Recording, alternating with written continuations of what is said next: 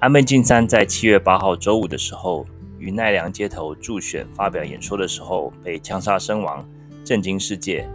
在我们还在消化这个新闻的时候，来聊一聊安倍的 legacy 三支箭经济学。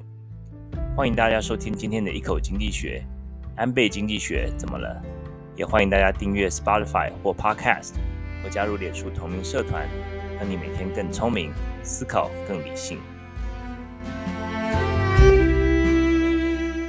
各位啊、台湾的朋友晚安，美国的朋友早安，欢迎收听一口经济学 Bite Size Economics，我是 Charles。这个节目在每个星期六的啊、台湾时间晚上，星期六的晚上十点，那美国加州星期六的早上七点啊、播出。那如果错过的话，可以到 Podcast 或 Spotify 回听。那这个卡号上也回听功能啦，那也欢迎大家加入这个 Facebook Facebook 同名社团。那上面除了就是每个礼拜一次的这个节目之外，还有在一些节目啊，就是啊、一个访谈录音录影，欢迎大家加入。那这个礼拜其实是是还蛮忙的，通常 就是第一个礼拜就是就是三加四嘛。那出来以后呢，就是当然就是除了吃东西之外，就是 探亲访友啊，然后还有啊、嗯，因为毕竟三年没有回来了嘛，那主要是有一些访谈。那有两个呃比较主要就是礼拜呃礼拜一哎哎是礼拜一对，是在主科啊、IC 电台呃朱楚文的节目，楚文的节目它呃之后也会变成 podcast 呃它应该是下个礼拜二呃七月十二号的台湾时间下午六点半会在主科 IC 电台播出，那之后也在楚文的 podcast 会有，我也会贴到我的 Facebook 上。那呃另外一个节目是礼拜四呃跟小鹿。呃，录就是呃录的这个台湾 Plus 这个节目。那我那天是跟他是一个英文的节目，那我是跟这个一个路透社的局长叫 Blan 呃 Ben Blanchard。那很有意思，就是 我一个台湾人，我我聊美国经济，那他一个这个英国人，他聊台湾经济，他非常对台湾经济非常非常了解，了如指掌呀。那天也聊得蛮开蛮开心的呀。那就是这个节目台湾 Plus 好像是七月二十二号、二十三号。不过我之后会在，如果呃播出来之后，我会在这个网站上再再告诉大家。那欢迎大家来捧场。好，这两天呃呀，就是回来台湾也大概两个礼拜了。那在台湾呃呀，的确可以呃明显感觉到物价变得比较贵，尤其是吃的东西。呃，我昨天跟我太太去吃那个小南门豆花，就是感觉就是。每天都是维持很很饱的状态，可是经过像哎鼎泰丰啊，这次好像还没吃，进去吃一下吧。可是已经吃过午餐了哈、就还是叫个小笼包就好了呀，就是觉得肚子都不够装那种感觉。那小南门啊，豆花叫个叫个豆花来吃吧。那那边就有一个 sign，就是写说，他好像从几月几号开始要涨价，呃。台湾的这个物价，就是 CPI 指数里面食物的部分，的确是年增率是还蛮高的。那呃是高，现在是大概百分之七左右吧，百分之七以上。那这个六月的这个数据也出来了。那我们可以下次或者之后有时间再来聊一聊台湾的这个通膨。上个礼拜有稍微聊一下啦。就没有讲太多。那不过就说这这个，不过就是你就生生活上面的这个感感受，的确是涨涨蛮多的。那食物也是反映在数据上，也是反映在这个我们民众这个一般的家计生活里面。那毕竟台湾就是你没有办法不受国际的这个影响嘛，不管是能源价格啊，或是一些呃这个呃原物料的材料的价格等等的。好，那。我们这个节目啊、当然第一个部分呢，就是来回顾这个礼拜的经济的新闻啦。先 post 这个第一个新闻，这个就是上礼拜五很重要的这个非农就业指数，六月份的非农就业指数。那非农就业指数六月份还是嗯还是非常非常的火热，就是 red hot，月增率是啊三十七万两两千个工作，那失业率维持在百分之三点六左右。那照这样的速度呢，就是呃，在两个月差不多，在两个月就可以回到疫情前的就业水准吧。那其实就是除了这个最呃，就是从最糟的这个两千多万，一下子从去年的四月啊、前年的四月啊、那时候啊，呃、四月五月一下子丢了两千多万个工作，像美国这样子恢复也是也是还蛮强劲的。那当然就是啊、呃，这个旅游啊，餐饮业就是一直都是啊、恢复的比较多，因为它是伤的最重的嘛。所以它那个缺口一直在还没有完全的补起来。但是呢，我这个里这个月倒是有看到，就是它的制造业，美国的制造业和零售业的工作增加，其实也是蛮健康的。那零尤其是零售业的工作增加，其实比油气产业还要多，就这个月。所以我觉得这个其实啊，应该不是只有这个月，就是从今年从一月到现在为止。所以我觉得这个零售业还有制造业，其实嗯，很多都是受到这个全球供应链的影响，所以就是从长链变成短链。就是原本很多东西是从这个国外订购的，很多东西现在就变成美国美国自己制造，当然就是变得比较贵，但是啊、它可以确保就是它是可以货可以如期到达这样子。所以说，对制造业，本国的制造业跟零售业，其实它的工作量其实啊、增加的也蛮蛮多的。那其实我觉得这些都表示啊、这个劳动市场 还没有显示出这个大家所担心的所谓经济衰退的状态。那唯一一个比较呃不是那么好，就是劳动参与率跌了零点一 percent 啊，那这个就是表示说在市场上能够呃能够工作的人又更少了。那其实就这这这就是让这个市场更加紧绷嘛。那时薪呢？时薪是年增率差不多百分之五点一。那最近很多人在问，就说这个。美国距离经济衰退有多远？就是不管是楚文的节楚楚文的节目啊，或者是小路的节目，都说经济衰退，或者说在讲到说这个啊、停滞性通膨。那我觉得这个其实我在两两个节目里面，我都表示说，其实呃 经济衰退其实比我们想象的可能再远一点点。当然不可能说完全没有经济衰退，经济衰退就是一个这个啊、呃、景气循环的一个必然结果。但是至于对到距我们到底多远呢？就当然就是很多人的这个感觉感受是靠股市来判断的。可是就是我们通常还是要回到基本面。那这个这份劳动数据呢，这个明显就是因为呃，因为就表示说我们的这个工作还是在增加嘛，工作还是在增加，表示产业还是在啊、还是在膨胀。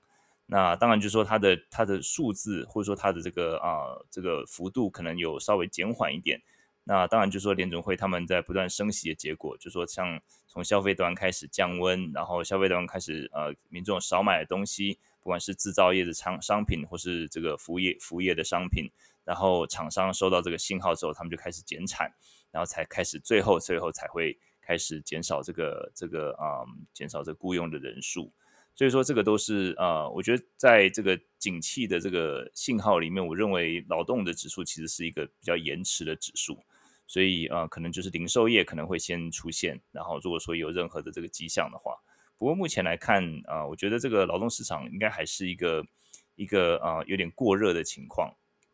那过热情况，那当然就是就联准会来讲，他们还是看到这个数据呢，他们七月底要开会嘛，七月二十七号要开这个七月份的这个啊利率会议，所以七月份应该如果没有什么意外的话，应该还是会升三码了。因为我觉得就嗯这个联准会鲍尔来讲的话，他一直在之前一直在说美国的呃美国的劳动劳动就业呃劳动市场是 unsustainably hot，就说你无可不可持久的这个呃过热，所以说他认为是要稍微降温一点，因为我们看到这个数字其实呃失业率这么这么低，然后啊、这个这个每个月增加的人这个就业人数人口数当然是很这个当然是在平常的时候是很好。但是我们今天不是平常的时候，我们今天是，呃，这个就是有点在后疫情时代，呃，缺工、缺料，然后供应链打结。那现在的这个，啊、每每两个，呃，每一个工，每一个在找工作的人，还是有差不多有两个工作在等着他们。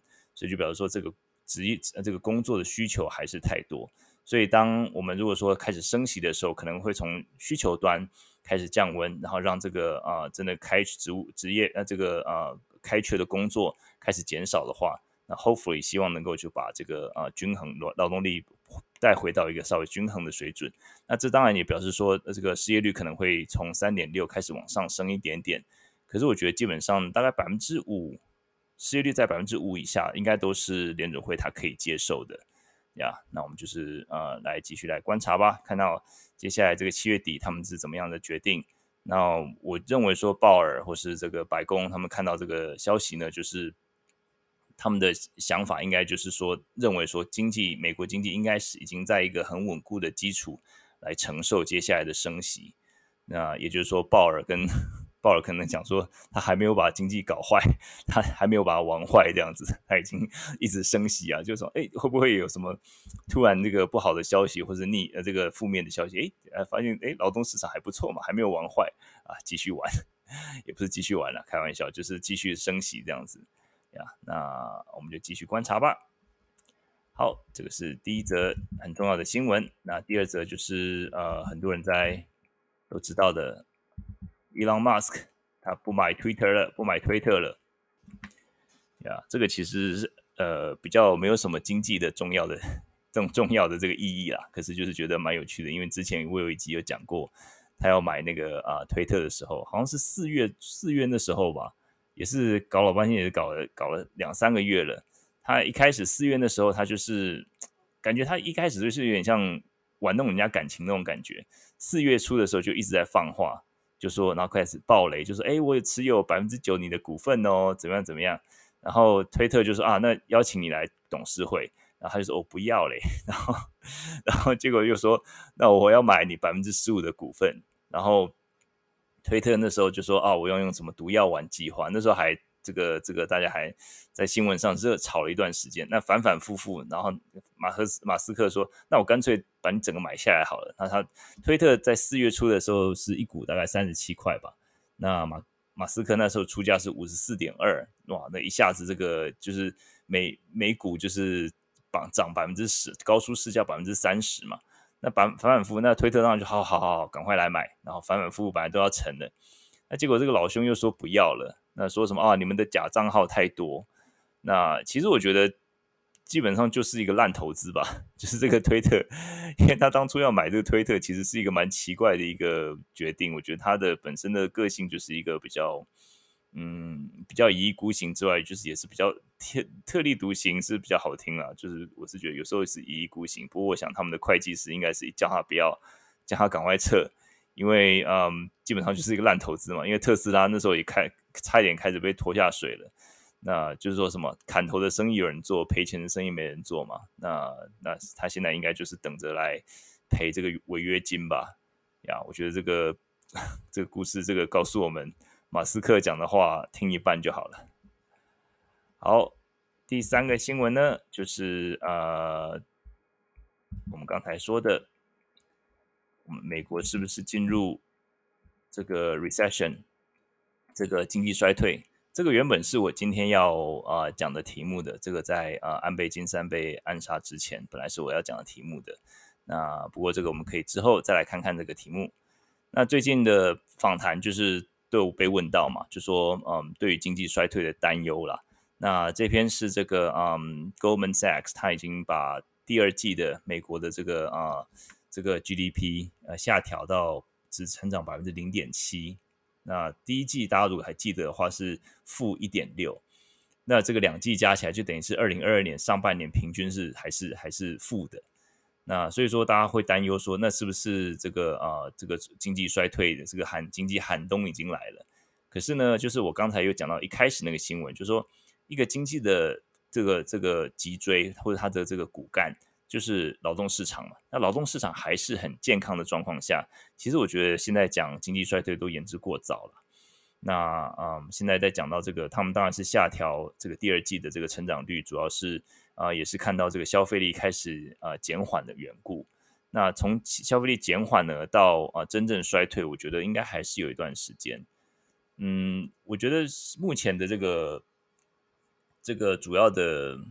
主要我们看到一些啊。股票市场啊，这些反应，就是说跟我们看到的经济数据好像是有一个很大的一个嗯差距。就是股票市场上半年，就是说什么是什么过去五十年来最糟的上半年，然后什么从一九七零年代没有这么糟的。然后呃道琼斯道琼呃工业指数跌了百分之十五，那台湾、韩国都跌超过百分之二十。这些以出口为主的国家，我觉得是。是，主要是有两个原因啊，一个就是通膨嘛，就是说通膨，所以说这个嗯，联准会入，联准会出手，然后一些热钱都没有了，然后再加上这些企业发现说借贷成本变高了，那这当然就是会影响到他们继续这个嗯在扩张的计划嘛。那第二个我认为是嗯，就是就是不确定性，因为我觉得就是这个世界这个今年从开始以来就太多太多不确定性，从战争这个不确定性、能源不确定性，然后啊、这个这个啊、像是这个呃这个地缘政治，然后这个中国的这个 COVID 这个零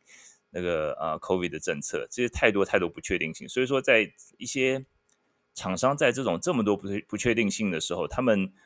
很少厂商说好，那我就这个。那我就放手一搏，就就决定说开始这个大肆的来扩张。很多大部分厂商的第一个反应就说，那我先保守一点。那我现在看到，其实你如果说看财报啊，或者说看一般的这个美国民众，他们的呃储蓄率，还有他们的这个就是手边有的钱，他们的 credit，他们的信用，还有公司的这个现金流，其实都还是蛮足够的。所以这这种种原因，就让我觉得说，应该只是啊、离这个经济衰退应该还是有点距离。那但是就是说，可能是就是上呃这些业界一些企业，就是表示说他们已经开始一些比较保守的一些啊、呃、一些规划了，像是啊、呃、Facebook Meta 啊、这个公司，他们就嗯就原本是今年要 hire 一万一万个员工嘛，那现在就是变成六千个，就比如说他们还是在继续扩张，但是没有像过去他们那、那么的这个呃这么大手大脚吧，所以我觉得说。嗯，这个新闻就说是比较像是一个看到经济一个趋缓的新闻，可是我认为离经济衰退应该还没有没有到那个程度。那 by the way，就是呃，跟这边给大家一个经济科普，就是说我们说经济衰退，我们以前在学经济学的时候，很多很多书里面就说哦，连续两个两两季的这个呃 GDP 就国内生产毛额只要只要是负的成长，那就是呃经济衰退。那其实并没有那么简单，就是说。呃，这美国的经济衰退是由 NBER 国家啊、呃、国家经济发、呃、研究局 NBER 他们所定的，他们有一个特别是 recession dating 啊、section，就他们有个部门是专门是来研究说怎么样来定义一个啊、一个呃一个我们怎么样称呼美国是在在一个经济衰退的情况。那他们从三个部分来看，他们从深度、广度跟长度。深度就是说。你一个经济的危机，它是不是呃有呃对在某一个产业里面，是不是影响够深，还是只是影响某一些表面的这个上游的，或是集集中在这个下游的厂商这样子？那广度的话，就是说这个经济的衰退是是不是呃可以，是不是已经扩及到，就除了制造业之外，有没有服务业，有没有其他的产业也是受到影响的？就是广度、深度、广度还有长度，就是说。你这个时间的长度，那这些就是都是他们决定的一些一些考量。所以说，嗯，如果说你仔细照他们的网站上去看的话，你看可以看到有一些这个啊、有些经济衰退，它定义的就是说，可能有一季是负的经济成长，那有一季下一季是正的，然后有下一季是负的，可是它整段它就是定义成这个经济衰退。所以说，啊、我们过去所认知的这种。连续两季的这个负经济成长，其实是一个很粗估的、很粗略的一个概念，并不是他们真正这个唯一的标准。这样子，这个就是一个经济科普啦。好，那今天的这个大概就这三个新闻吧。那我就再把我的 podcast 拼上来。好呀，今天要讲的题目是这个啊。安倍经济学，好，那其实这个嗯，安倍在这个呃呃礼拜呃礼拜呃就是昨天嘛，这八日的上午，他在这个奈良的街头助选发表的时候被，被被人这个呃持枪呃枪击，那这个凶险叫做山上彻野，他当场也遭到遭到逮逮捕，那他当然就是承承认犯行嘛，因为都是被被拍下来的。那全世界当然都很震惊，也很遗憾。那我因为我现在人在台湾，就感觉好像又更更近了一点。虽然说都是都不是在日本，不管是在美国或台湾，都不是在日本，可是就是就是地缘的关系，就更觉得更震惊。那当然就是说我到现在还在消化这个新闻啦，因为呃，我想安倍他的在日本不只是政界或是在经济里面，他影响力也是很大的，就是他的做的新实施的一些改革。那当然就是说。嗯，很多最近有一些呃，Clubhouse 在的房间在讨论他的政治上的一个意涵。那我今天就是就他的一个经济的一个 legacy 来稍微比较客观的来讨论讨论吧。那也是用这个节目来这个 pay tribute，就是呃，这样，就是愿王者安息这样子。那我自己也在在想一想这个事情后续可能会对日本的经济，或是对整个亚太经济的有可能的影响。那先从这个一些背景来讲好了，这个可能最近大家都看新闻啊，或者说看一些听一些啊报道，都已经听到很多次了。那安倍晋三生前担任了两次首相，第一次是零六到零七年，那第二次是啊做了八年，这八年就是二零一二年到二零二零年的日本首相。那他是日本历史上担任最久的这个首相，首相他影响力相当的大。嗯，我认为他本身是还蛮有影响力之外的，他本身是嗯很有行动力的一个政治人物。这一点在日本的政治，或者说在亚洲的这个呃政治人物里面是比较少见的，就感觉他非常非常非常有活力。因为我认为就是呃在亚洲的这个大部分的政治里面呢，就是说呃因为比较像是偏这个科技官僚为主的。就说，不管是任何的这个呃，尤其是日本，他们就是相当相当重注重你的出身，相当注重你的背景，相当相当注重你的这个呃，你的学历，老师是谁，你的学长是谁，这个部门有没有你的这个呃，这个这个相同样的学校毕业的。那这个也就造成说，他们在很多这种尤其是经济相关的部门，像他们的这个呃，不管是什么省啊，就是他们的这种呃经济相关的这个政策部门，他们的。很多时候政策就会比较啊绑手绑脚，因为他们就比较不敢去呃贸然的这个这个从事一些新的这个改革。但是安倍，我觉得他啊，我们等一下会讲比较多，他的这个在这八年里面他做的一些经济改革，其实是还蛮让人耳目一新的。所以说他本身来讲，其实是一个比较啊，也是一个很有趣、也很有影响力、很有行动力的一个政治人物。那他就政治光谱来讲，他当然是偏比较保守派的自民党里面的这个所谓的亲和会，就是比较他们里面的派系嘛。那他们当当然是有一些争议啦，他们就是有关于这个宪法第九条啊这些的。那这当然不是我们今天的讨论的范围。那很多在台湾的朋友，就是我们在比较关注，就是他在外交方面。那当然我们就是很多的很多人听听说，诶，他好像是还蛮挺台湾的。那我觉得说这个我倒是呃持，我认为他挺台湾没错，不过我觉得持一个比较保留的态度，因为我认为他是一个比较是一个很有技巧的维持在中美台上面维持一个很技巧的保持关系，因为啊、可是因为你看他在任内期间，他其实是跟中国的关系经营中国关系可以是说是不遗余力，在零六年刚当上首相的时候，他第一个外访的国家就是中国。那在一二年，他那时候就是重新呃重返执政的时候，又主动拜访这个习近平啊、但是我们也看到说，他零九年卸任之后啊、就是第一次当担任首相卸任之后，他就是一零年有拜拜率团拜访台湾，跟那时候这个马英九总统和蔡英文主席有见面。然后啊、他跟美国也是啊、想想尽办法，这个就是呃能够有建立好的一个关系。二零一六年。那 Trump Trump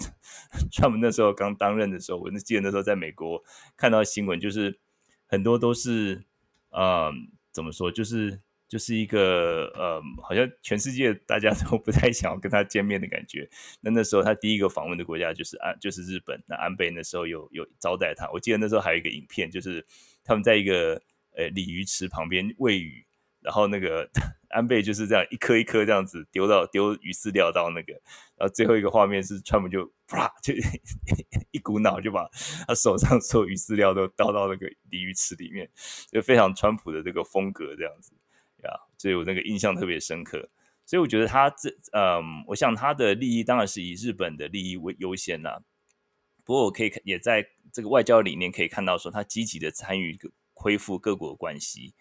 那个就是有一句话嘛，就是 keep your friends close, keep your enemy closer。那当然，日本跟中国之间有不断的这个军事，还有很多的这个啊利益上面的冲突和竞争啊。但是我觉得在这方面政治上面，我觉得他是很有啊很有嗯呃很有行动力跟执行力的。那所以说啊，接下来我们就是来啊看看这个安倍经济学，就是他在这个啊经济学他在上任之前。呃的经济，那上任中中间的经济，然后我们来看，再讨论说他之后岸田文雄他会将要怎么样继续这个日本的经济。那在一开始的时候，就先讲这个日本这个失落的不是十年，失落的二十年。日本其实在八零年代初开始的时候，他们那时候开始呃，算是一个算是一个一个黄金时代。那时候就是八零年代那时候，就是他们很多这个呃，他们很多的金融管制都已经取消了。然后八五年日本有一个广场协议以后，日元哇大幅升值。然后那时候这个日本央行就是 Bank of Japan，他为了要支持出口产业，他们就是用很宽松的这个货币政策，就是让银行就是放款腐烂。那房地产啊、股票哇，就是当然就是飙飙涨。那那时候就是一开始这个啊，这个就是有有利于经济嘛，所以那时候日本央行并没有采取措施，然后结果就是这个是变成一个泡沫化。资产价格就是我们叫 asset pricing bubble，就是资产价格泡沫化，一直膨胀，一直膨胀。到八到九零年的时候，呃呃，八九应该是八九年中的时候，那时候 Bank of Bank of Japan，哎，日本央行就发现说，哇，这个情况已经有点有点有点是就是失控了，所以他们就开始很紧急的强这个用这个紧缩的货币政策，然后他们就是把这个在短短一年里面，就是到九零年代九零年初的时候。他们把这个利息一下子从很低，几乎是零，然后一直调到啊三点五个百分点，然后那时候就是戳破了这个资产的这个泡沫，然后就接下来二十年都是呃日本几乎就是一蹶不振这样子。那泡沫经济呃基本上就是指从一九九一年开始，就是从他们的股票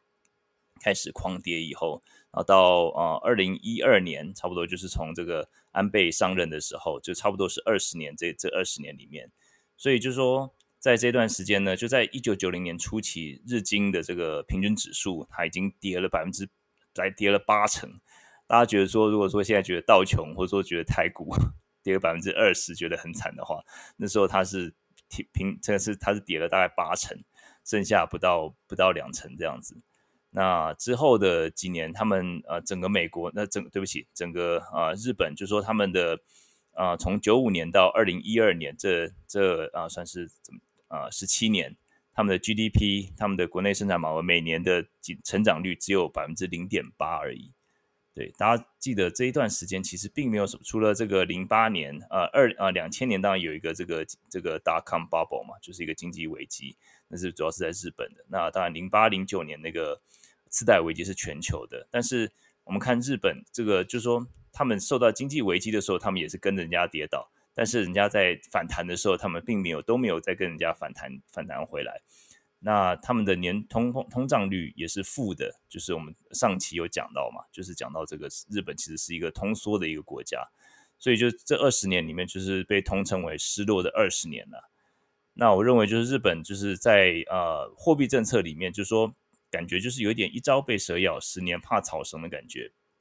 就是因为他们八零年代那时候宽松的货币政策跟就是这个啊让资产泡任任凭资产泡沫化，但是呢，他们发现说，诶，他们那时候开始紧缩货币的时候，这个整个业界跟民众反应竟然这么大，所以就是他们呃在是在这个货币政策里面，他们感觉就是他们不愿意再重新就是用这个比较。紧缩的货币政策来这让这个货币政策来自由化或者来正常化，那也就是说，他们就是好像已经习惯这种量化宽松、货币宽松或者低利率、日元贬值，他们认为这些就是能够救经济，能够让经济维持它的命脉这样子。他们认为说，日元一旦升值，利息一旦提高，然后货币一旦紧缩，这些都对这一定会把经济推向这个经济衰退。其实我觉得这样子讲法其实是其实是相当的偏差的，因为一个经济其实如果是只是靠这些货币政策的话，我们之前已经讲过很多次，只是靠货币政策的话，就表示这个经济本身的体质有问题。像美国在这个啊零八零九年次贷危机之后，当然就是他们的利息也是维持一段时间很很长一段时间，就是维持在几乎是零的水准，但是一直到啊。嗯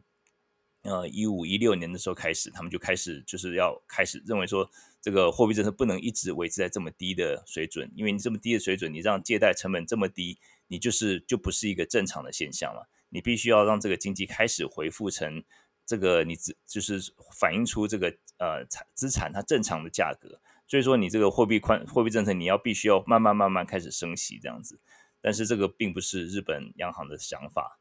那我们就看到说，这二十年里面，日本就是有所谓的流动性陷阱。我们上上次有讲到，还有日本通缩问题。所以说，已经利息已经低到一个地步的时候，这个货币政策已经被你玩坏了。也就是说，你扩张这个货币政策，你印再多的钞票，你这个他们这个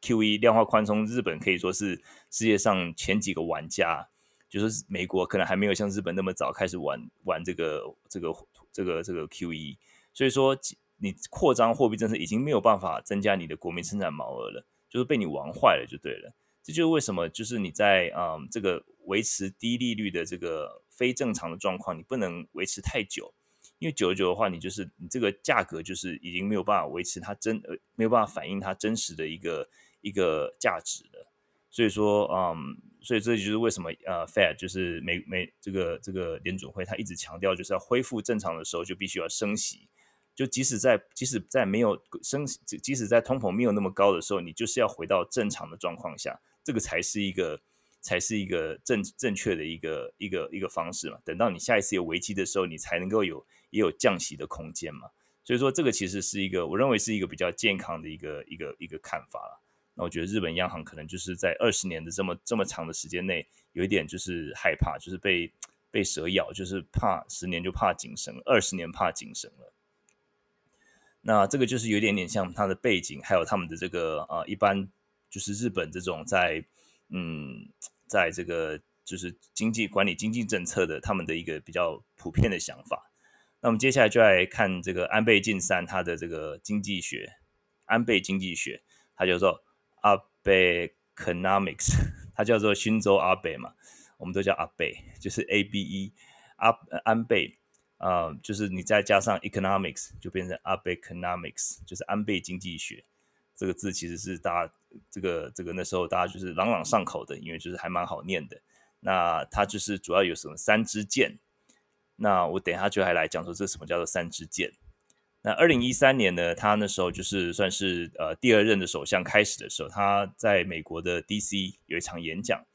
他那时候就是豪气千云的，他说他会致力啊美美美日的关系，还有日本的经济也会在他的这个领导之下，这个恢复呃往日的雄风这样子，就是重返荣耀。那那时候他就是夸下豪语，他讲一句话就说 Japan is back，就是。听着就是让让很多日本人热血沸腾，他们这这句话就是提醒了他们，他们在八零七零年代、八零年代是多么的风光，在这个啊、美国市场，这个在世界市场是所向披靡的，所以他就说 Japan is back，在二零一三年的时候，那安倍他在呃一开始的确也推出了这个所谓的三支箭，在呃呃 Abenomics 安倍三支箭，他就是试图这个对症下药。那我先。讲一下这个三支箭，很多人应该都知道这个故事的来源。不过，我就先还是先这个呃，还是先这个交代一下这个三支箭的故事呢，就是在安倍的老家，在山口县的秋市，然后有一个这个封建封建领主的这个铜像，那这个人叫做毛利元就。那毛利元就他曾经跟他三个儿子，呃，就是一个训言，就是说他们把一支箭都分给他们就折断哦，就是很容易折断了。但是三支箭在一起的时候呢，他们就折不断了。所以意思就是说，你有三支箭，你这这三个政经济政策你一起双三管齐下的时候，就能够救日本的经济。他的这个这个这个来源是这个训这个他的故乡他的老家的这个这个呃封建领主的同这个毛利元就的故事。那我记得我们应该小时候好像也有读过 同样的故事吧？好像是筷子是不是？一只筷子。这个就是很容易折断嘛，那十只筷子就比较不容易折断呀，这同样的意思吧？呀，这个三三支箭就是表示说是这个三支箭就很难折断。它的第一支箭呢，就是它的货币政策。安倍那时候就说，日本银行将修改、呃、日本银行法作业方式，然后他要推行无限制的宽松货币政策，无限制的 QE，而且他定定百分之二的通膨目标。那他也放手大让这个日元大幅贬值，那这个其实基本上就是说，跟他们过去嗯二十年来所做的，我觉得是没有什么太大的差别。那二十年来也也是，就是因为他们不断的放任这个啊货币宽松，还有 QE 量化宽松，所以造成说他们的这个这个货币的这个啊政策已经对这个经济已经没有没有起没有没有效用了。那那时候比较有争议的呢，这个所以说我我认为这个货币政策并没有太多的新意。那那时候比较有争议的，就是说安倍晋三他竟然就说希望用立法来剥夺这个日本银行的独立权。那我觉得这个这一点也可以看出他一个领导的风格吧。那领导风格的确是比较比较强势一点的。那这个日本央行其实跟美国联储这个联准会是一样的，就是他们是一个独立的机构，他们不受呃立法院立法权或是行政权的影响，他们他们是一个独立的机构。那所以说那时候想想想想要立法来剥夺他们这个独立权，然后这让那时候这个日本央行的总裁叫白川方明，那时候就辞职，就不爽就辞职了。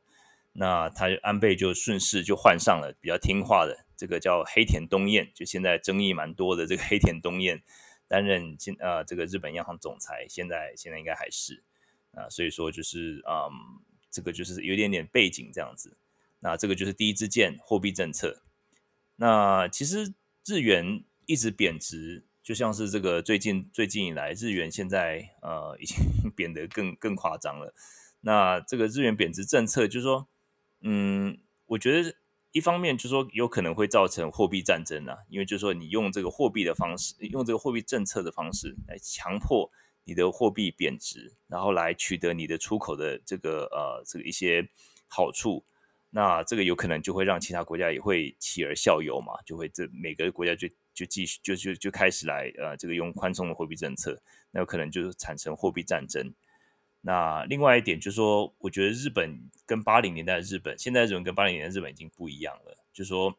现在日本嗯，出口跟进口，进口占的比例其实已经相当比八零年代占占的相当相当多多的太多了。那如果说你持续的这个让本国的这个商品，本国的商品变得便宜，就你出口变得便宜，进口变得贵的话，那我们上一期有讲到这个叫做呃 terms of trade，就是贸易条件会恶化。就是你的东西会变越你你你让你们本国的民众所承担的这个成本会越来越高，越来越高，那你通膨这些都是不在话下的。所以我觉得这个长久以来用货币政策把一个货币压低的一个嗯政策，其实并不是长久之计啦。不过这个就是他的第一支箭，所以说这个第一支箭，我认为是对于啊、呃，在这跟过去二十年，其实对于嗯基本上就是并没有太多的新意啦。那第二支箭呢？就是财政政策，财政政策就是他推动大规模的这个公共投资，然后或者说他们所谓的国土强韧化。那他在第一任的这个预算计划就包括十兆日元的财财政去刺激方案，然后包括公共建设、辅助中小企业，还有投资补助。然后他那时候也增加了国防支出，然后而且调降了对国外呃援助的一些资金。然后他在这个啊、同时呢，就是这个这个就是政府支出嘛，这个我们所谓财政就政府支出。那政府的收入方面呢，它并没有减少，它甚至在这个消费税，在他上任的第二年开始调涨。那这个它分成两段啊、第一段是百分之五啊，消费税。如果说现在在日本的话，就是 可以发现说，现在已经调到百分之十了。可是，在那时候啊、在一二年、一三年的时候，其实只有百分之五而已。然后第一个阶段是从百分之五调到百分之八，但是在第一个阶段调升调涨的时候，竟然让日本经济推入了这个经济衰退，所以他们不得不把这个第二阶段的消费税后来一直延到二零一七年才调到百分之十左右。那所以说，他就是嗯，在这个支政府支出的当下呢，同时也把税务提高。它主要的目的就是希望能够政府的收支还是维持呃某些程度的平衡这样子。那可是有人就批评就说，哎，那你这样是不是一脚踩刹车，一脚一脚踩油门呢？因为你一方面是补助这个民众，补助企业，另一方面你又把这个消费税提高，让这个就等于是有点像不鼓励民众消费，民众消费越多，你就要付出的税越多。那你这个两个是不是会打平？那另外就是说有可能会嗯。造成这个啊、主权债务的一个风险危机，因为日本啊、呃、基本上它的债务已经占 GDP 比例已经算是所有开发中国家里面呃算是很高的，跟美国大概就是不相上下这样子。那所以说就是你再支出再多的这个啊、这个财务支出、政府支出，那是不是就会这个让你债台高筑呢？所以说这个也是啊、比较比较具有争议的。不过这一点就是说，财务财政政策的这个投资，我是蛮同意的，因为嗯，就像我刚才说的，这个所谓的流动性陷阱，就是说你当你的这个货币政策不 work 的时候，已经被你玩坏的时候，你唯一的解药就是你缓慢的支出你的财政政策，让这个啊支让就有点像一个嗯，这个这个你有两个工具嘛，一个是货币政策，一个是财财政政策。你如果缓慢的开始增加你的财政政策的话，或许有希望让你的这个利息开始提高。让你这个呃货币开始这个通膨开始增加，或者说让你开始这个呃呃整个经济开始有点像是一个 jump start 这样子，所以我觉得这个第二点的第二支箭呢，财政政策我觉得是一个是一个正确的方向。呀，即使说当然就所有的政策都有可能它的它的这个嗯黑暗面，就是说它的这个政府支出当然会造成债台高筑等等的，但是我觉得这个基本上是一个正确的方向。那第三支箭呢？其实我觉得第三箭是最有意思的。第三支箭是一个成长策略和改革结构。呀，日本其实啊、就像我刚才说，就像很多亚洲国家一样，很多时候其实是一个比较僵化的一个社会。就是说，它的不管在企业、呃政府组织，或者说在这个嗯、他们既定的一些呃政策方面，就是比较。比较难跳脱他们过去怎么做，那现在就是做一个不不一样的一个想法，或者不一样的一个尝试。一般来讲，就是沿用过去怎么做，现在就怎么做。所以这个也是一个呃安倍他有认知到的一个问题。那所以说他在二零一三年他刚上任的时候，他就是积极的参与这个 TPP，就是说他那时候就是希望美国这个呃这个环太平洋就大家来这个这个经济伙伴，他认为说这个。嗯，经过国际贸易的活这个合作来活化本国的企业，那就是这个活化经济的贸易区。那但是，嗯，很可惜，就是说他在这个愿景里面并没有呃纳入劳工或是企业改革。但是他啊、在国际方面他是很愿意跟其他国家合作的。那另外，他有很多愿景，就是希望能够对日本整个社会做一些这个的经济还有它的结构做一些改革。那其中包括医疗啊、能源改革，还有这个其他这个官僚方面，呃，官官僚文化方面。那在二零一四年呢，他那时候也宣布了一连串的这个结构性的改革，包括这个政府革新、移工移工的限制，还有减少呃公司税，那减低育儿费用。那其中一个很受嗯大家欢迎的呢，就是他鼓励妇女进入劳动市场。那在日本，很多时候就是妇女一旦结婚，她们就是离开职场，离开职场就是她们开始这个啊相夫教子，就是不会再回到职场了。那这个对于日本来讲，其实是一个很大的损失。如果说大家看到美国的呃妇女劳动参与率，其实是在嗯在百分之五十几、六十几左右，那日本呢？日本我刚刚看到大概是啊百分之五十左右，所以这在开发国家里面算是相当相当低的。那安倍在这一点方面，其实我觉得是一个呃蛮值得呃蛮值得这个呃蛮值得大书特书的，因为我觉得一个国家的劳动力、劳动参与率，其实要改变不是那么容易，因为这完全跟你的这个国家的文化、跟你根深蒂固的这个社会结构有关系。但是在安倍的这个他所谓的宣导 Womanomics，就除了 Abenomics，还有 Womanomics 女性经济学。就是他就是鼓励女性进入职场的这个一一连串的一些措施，他会啊、希望呃降低啊、呃、比如说像是这个啊啊、这个啊、照顾啊看顾幼儿的这个成本啊等等的这些东西，那其实的确是有一些成效。那这个劳动参与率呢，就是这个是量测说这个到底是这个国家有多少成年人是在劳动市场里面的。从二零一二年就全部的劳动参与率从五百分之五十九。慢慢成长到二零二零年，就是他这个在位的八年里面，从五十九涨到百分之六十二。大家不要只看这百分之三哈，这百分之三很多时候需要花国家 十年、二十年甚至三十年的时间才能够改变这个一点点的劳动参与率。可是他这八年里面就把日本从百分之五十九成长到百分之六十二。其实我觉得这个就。一个劳动参与率这个数字的基准来标准来讲，其实是一个很明显的一个成长。那女性的劳动参与率呢？我刚才讲 Womanomics，就是 他很致力推动的，鼓励女性这个在呃加入职场。这个它的成长率呢，是从二零一二年百分之四十九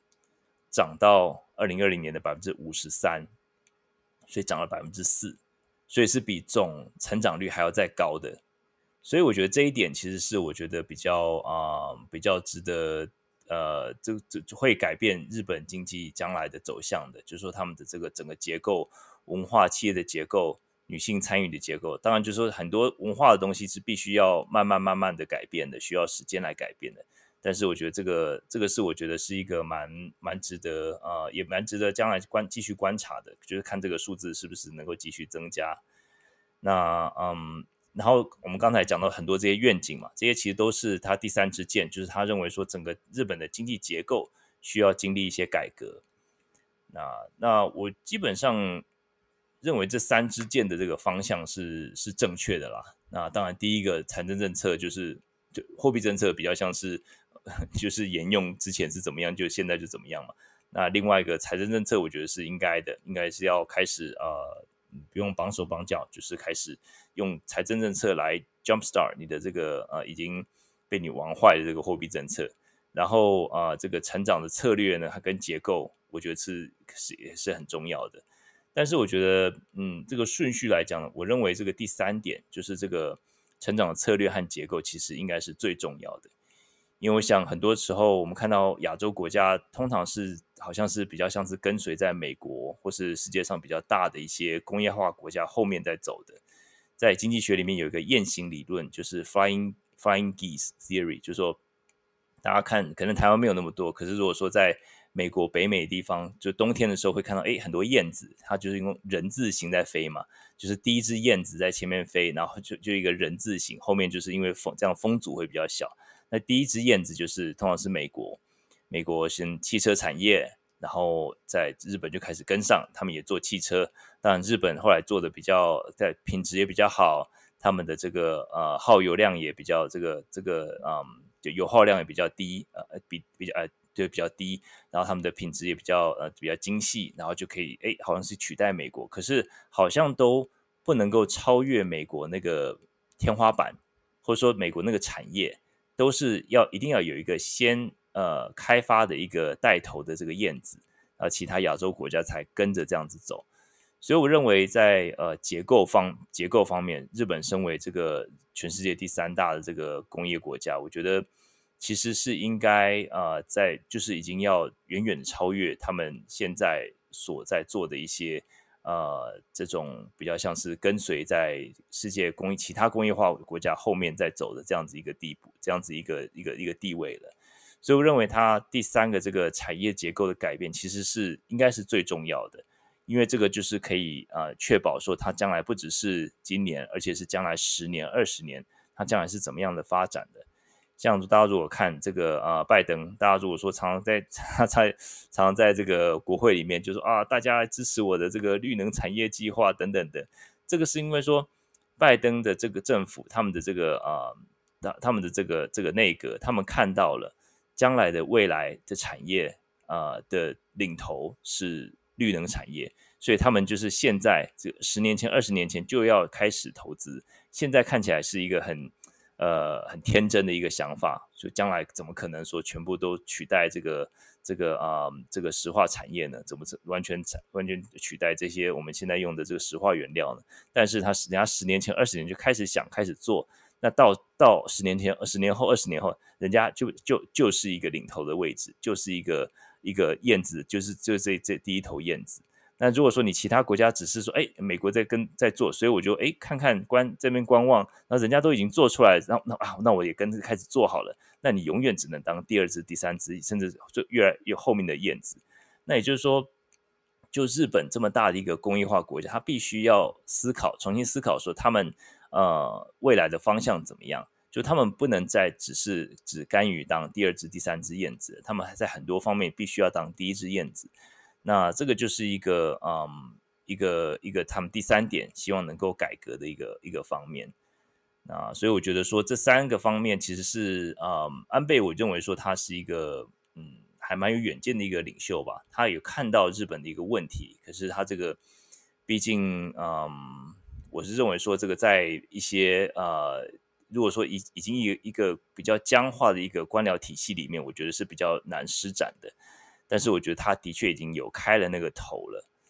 那我们现在就来聊一聊这个，我们讲聊完这个三支箭之后呢，我们来聊一聊这个安倍这个啊、之后的这个啊、嗯、这个日本经济的走向吧。那安倍之后，当然就是从二一年开始岸田文雄内阁嘛。岸田文雄内阁虽然是同一个啊、也是自民党的，但是他在岸田文雄在很多时候在呃这个呃公开的场合，他也批评了这个安倍经济学。他认为安倍经济学是过度依赖财政政策和货币政策，创造出一个呃没有办法永续经营的劳动市场。那在另外一份呢，这个日本他们国内自己的报告，就是问卷调查报告，有百分之六十二点五的啊、呃、日本人，这去年六十二点五的日本民众认为安田文雄应该要重新检视安倍经济学，就是他们不是那么认同安倍经济学的意思。那只有百分之十五不到十四点七。认为应该继续安倍经济学，那嗯，所以说安这个岸田文雄他现在是打出的一个一个口号，叫做新资本主义。他在这个去年底的时候，他那时候就提出了啊五十五兆日元的这个经济政策。那他们就是还是在找出说，在资本主义这种巨大变化之下，他们要走出哪一条路？就像我刚才说，这个他们怎么样来当在什么产业里面，他们可以当成第一只燕子。那我觉得说，在这中间的确看得出来，他们摸索的蛮辛苦的啦。那岸田文雄他也是他们的这个内阁，也是为了决定什么是新资本主义，他们有很多学者在研究。他们认为说，就是现在要看美国他们的整个经济发展模型，然后来学习比较学习比较大胆，而且是彻底的改革。那美国就说，嗯，就我观察了美国的经济的一些政策和经验呢，我觉得说。美国除了追求经济和产业的进步之外，我认为他们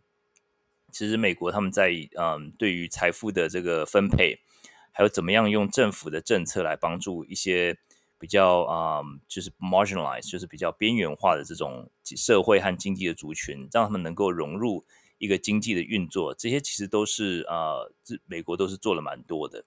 所以说，也就是说我这样子一个我观察到这个美国的观点，就是说。看到其实呃，这个安倍他之前在讲这个女性经济学我们 nomics，所以我我认为这一点是蛮值得赞美呃赞扬这个安倍的，因为我觉得说能够改变一个文化，或是改变一个劳动参与率，这个这么顽固的这个数字，他能够把它在八年里面提升了百分之四个百分点，我觉得这个是还蛮蛮蛮 impressive 的。那不管怎么样，就是嗯呀，逝者已矣。我们嗯，这个就是就安倍安倍经济学，它在国内，在日本国内或许没有太大的支持。那尤其在疫情中间的时候，好像显得这个不堪一击，好像是对安倍经济学一个一个考验，一个 test。但是它并没有，好像并没有考过的这样子的感觉。但是我认为有很大一部分是非战之过啦。非战之罪，因为我认为说，毕竟它整个这个科技官僚对于产业的变化和革新和策略，还是反应还是很不够，它还是很不灵敏。然后通常是以一成不变的这个政策来来来做。那一般这种科技官僚的一个一个一个一个一个 tendency 呢，就是说一个趋势呢，就是说我少做少错。所以所以我在这觉得觉得这方面我，我我还是蛮佩服安倍的啦。那毕竟作为一个拓荒者，其实是不容易。而且在这方面，他的确显示出他一个嗯，在位的时候，他做出他该做的事情。其实我觉得这个并不是大家想象中那么容易的。很多时候，在政很多政治家在位的时候，他就是有四面八方的压力。尤其他在越高位的时候，他更有多的这个很多的杂音。他怎么样能够维持他的呃信念，然后就是继续这样子做？其实。呃，其实是不容易啦。那这个很多的这个最近不管是 Economist 啊，或是一些呃这个欧美的这个主流报道，就比较一个持平的观点，看安倍的这个啊、这个这个不管是他经济、外交呃各方面他的这个政治生涯，其实是呃其实是呃功过于过啦。就是他还是他主要最主要的一个魅力是在于说，他的确在不不同的职位，他都还是坚持他做他该做的事情。那即使说他做一些事情是会得罪人的，所以我觉得并不是所有政治家都有这样子勇气呀。那我觉得说，当然就是呃，因为这次这个礼拜五才发生的事情，我们就来回顾一下安倍经济学。那这个当然现在是岸田文雄经济学，那我们就是接下来看看日本他们是不是是不是能够呃破茧而出，在安倍这个开始松土了之后呢，日本整个经济的这策略和未来的发展是不是能够有一个呃突破性的突破性的这个这个呃比较改革性的呃突破性的改革，或是比较啊、呃、比较多的一个可不可以从第二只燕子变成第一只燕子？好，那我今天啊、稍微讲的比较久一点，那差不多就啊、主题就分享到这里啦。那下个礼拜的呃预告一下下礼拜的一些经济新闻。那最主要当然是礼拜三的通膨指数啦，通膨指数礼拜三就会公布呃六月份哎哎对六月份的通膨 CPI，然后嗯我们知道五月份是五点啊八点六嘛是。又是什么四十年新高什么的，那现在大家都不敢预测了，所以我也不要预测。我们星期三来看到底多高吧。然后，呃，我星期三的下午还有这个褐皮书，褐皮书是在这个呃联准会每次开会前的，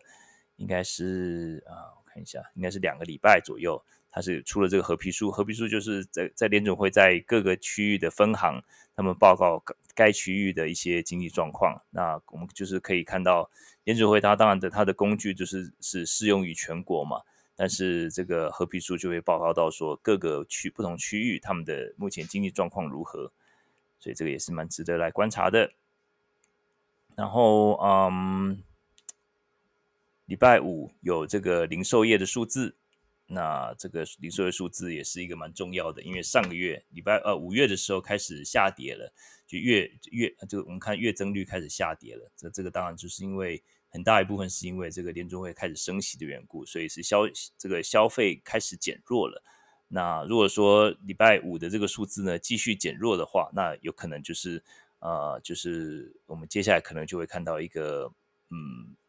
软一个。软着陆或是硬着陆的情况不晓得，因为就是完全看它它这个减弱的水准。那我们这个呃五月的数五月数字，就像我刚才说，好像是月增率好像是负零点四吧。那我们就看看礼拜五这个数字是怎么样啦。好，呃，对，今天呃一开始的时候有个新闻啊，就是联准会他们已经公布了呃六月份的这个会议记录，会议他们开会会议记录。那大致上没有什么太多 surprise，不过里面讲到 inflation 这个字，讲到了九十次，大家很多很多时候会去找这个字源嘛，讲 inflation 通膨讲了九十次，那大家猜猜 recession 讲了几次？呃，不要偷看，一次都没有。所以呃，我想联准会的官员或许他们呃，either 是不想要吓这个把大家吓跑了。因为大家一定会仔细推 推敲这份报告嘛，所以啊、另外另外一部分就是说，呃，就像我一开始说的，其实呃，美国离通离这个经济衰退的距离，我觉得还是有一点的。所以现在大家虽然看到股市啊各方面感觉好像是有点有点灰暗啊、但是我觉得大家不要失了志气，就是还是要回到基本面，就是就这基本面来看的话，我认为说还是还是审慎乐观的。好，那我今天差不多讲一个小时了，那我就最后呃呀，也祝大家这个周末愉快啊！这个大家应该还是在在这个消化这个新闻。那我今天就是特别选这个安倍经济学这个题目。日本的经济其实是真的是很有趣。那但我平常讲比较多是这个嗯美国的经济啊，然后偶尔讲台湾经济。那日本经济，你更可以看到这种他们的这个制度、经济制度，他们的这个官僚体系所造成的这个结果，他们这种干干预跟呃货币政策干预跟财政政策干预的这个复杂的痕迹，呃，是一个很有趣的一个 case study。对，尤其在这个失落的二十年里面，那我们就继续观察吧，看这个岸田文雄能不能够啊、就是。呃，就是至少是有这样子的一个改革的勇气，或者说能够啊、有一个新找出替日本找出一个新的方向。好，那我们今天就到这里为止啦。那大家啊、呃，就台湾的朋友就早点睡吧，已经十一点啦。好，下面谢谢下面的朋友，谢谢江医师，祝江医师早日康复。呀，江医师，我看还在上电视，真的是这个是 太太太太这个太拼了呀！希望你能够早日康复啊，KC 啊，谢谢大卫，谢谢视网膜，谢谢励志 Arthur，呃，Coca Coke，还有梦，还有宇宙虾米，还有 Cobra。好，美国朋友啊早安，祝大家都有个美好的周末。那我们下次再会，拜拜拜拜。